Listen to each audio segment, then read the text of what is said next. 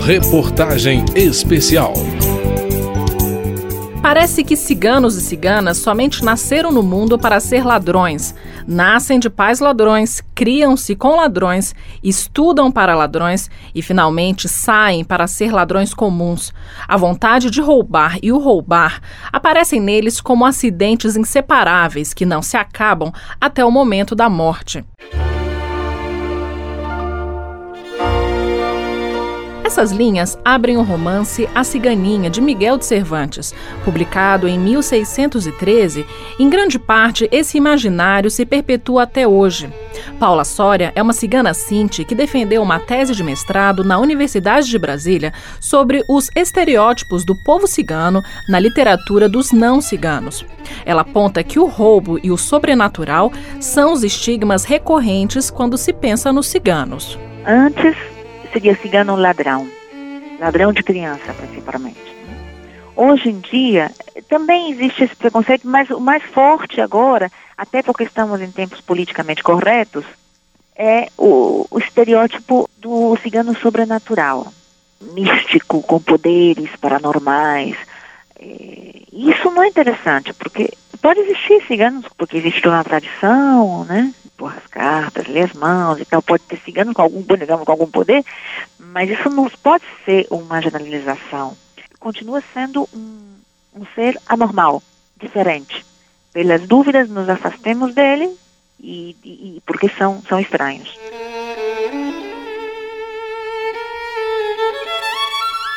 Paula Soria conta que uma das explicações possíveis para o mito de que cigano rouba criança seria o fato de que antigamente os grupos acolhiam crianças de mulheres não ciganas quando os bebês eram gerados fora do casamento.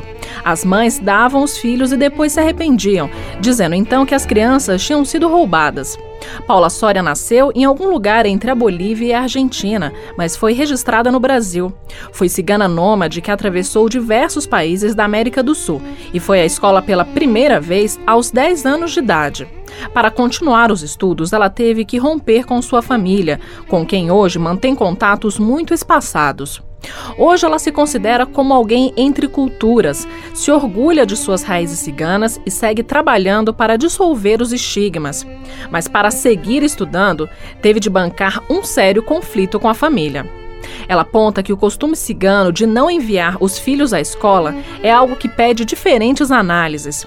Além do receio dos pais de que os filhos percam os referenciais ciganos, as famílias também temem o preconceito professores não estavam preparados, é muito preconceito. Hum?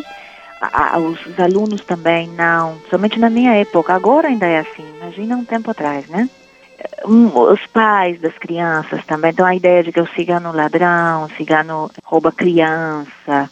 Eu, eu, por exemplo, às vezes não falava bem e falavam, está jogando praga, né? E os professores me tinham medo. Então é, é difícil porque os pais sabem também, apesar do temor de mandar o filho e se aculturar, porque é um temor grande, ou seja, de, de deixar de ser cigano, e sabe que essa criança vai ser mal recebida, vai ser maltratada. Paula acredita que é possível estudar e continuar sendo cigana, mesmo que as famílias mais tradicionais ainda não aceitem isso. O número de ciganos analfabetos ainda é muito grande, sendo que o costume de não ir à escola ou estudar durante poucos anos ainda se mantém na maioria das comunidades. Fardi Stepanovitch é presidente da Associação de Preservação da Cultura Cigana de São Paulo e explica que, como os ciganos trabalham em sua maioria com comércio, a educação formal nem sempre é valorizada, pois não é necessária para os negócios. Mas ele reconhece que, quando o assunto é educação, também há um grande receio de que os jovens queiram se relacionar com os não ciganos. Aí você vai dar abertura, vamos dizer assim, oportunidade para que ela possa se relacionar com uma pessoa que não seja cigano. E isso que nós não queremos, né? Então, por isso que uma boa parte da comunidade cigana, até a sétima, oitava série, estudam, aí depois lá é um momento de, na verdade, pedir, filha, por favor, vamos recuar agora, vamos continuar a nossa vida, assim, entendeu?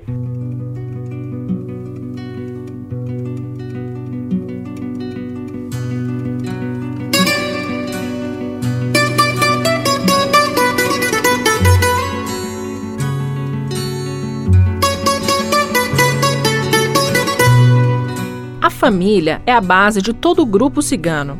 Ouvindo pessoas de diferentes clãs, os valores que aparecem são os mesmos e se baseiam no respeito aos mais velhos e na união familiar.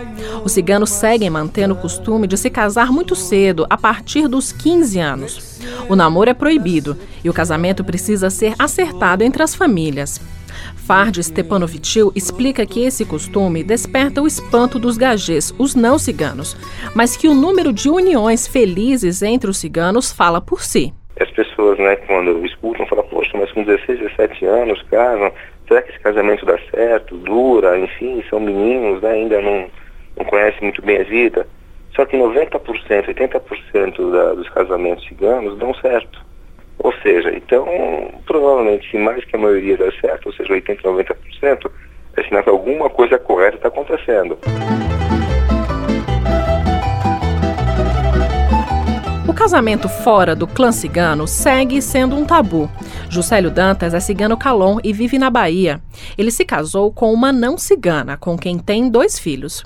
Juscelio aponta que sua família aceitou a união, mas que há resistências. Os ciganos, de um modo geral, são muito machistas. Eles têm uma a sociedade é muito patriarcal, né? De um modo geral, o, o, o homem pode tudo.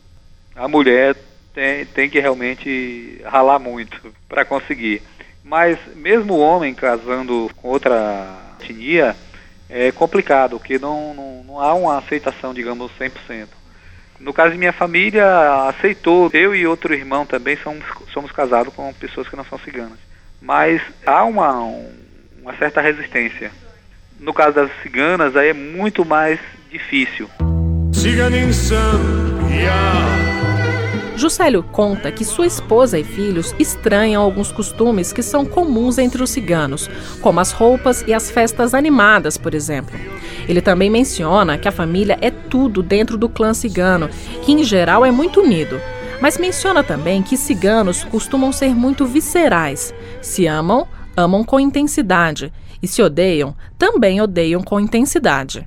Juscelio é professor da Universidade Federal de Feira de Santana e conta que, dentro do seu ambiente de trabalho, procura divulgar a cultura cigana e desmistificar os estereótipos. Por exemplo, quando eu entro numa turma nova para dar aula, eu sempre me identifico como cigano, para mostrar para eles que os ciganos não são aquilo somente que eles dizem. São outras coisas também, são muito mais, que podem estar ali junto com eles, lado a lado, sem problema. Então me identifico sempre e sempre causa aquele burburinho na sala, né? Ó, oh, cigano, coisa e tal. Eu sinto que eles ficam assim meio espantados assim, de ver um cigano estar ali dando aula para eles, etc. Mas é isso, eu acho que essa coisa está muito no início ainda e a tendência normal é que as coisas melhorem. Eu espero. Eu canto a Brasil, ti. São inúmeros os aspectos da cultura cigana que merecem destaque. A união familiar, o hábito da mulher cigana de ter as panelas sempre brilhando, o gosto pela abundância e alegria nas reuniões são apenas alguns deles. É um povo com costumes diferentes, mas que nesse momento quer ser visto apenas com respeito. De Brasília, Daniele Lessa. Reportagem especial.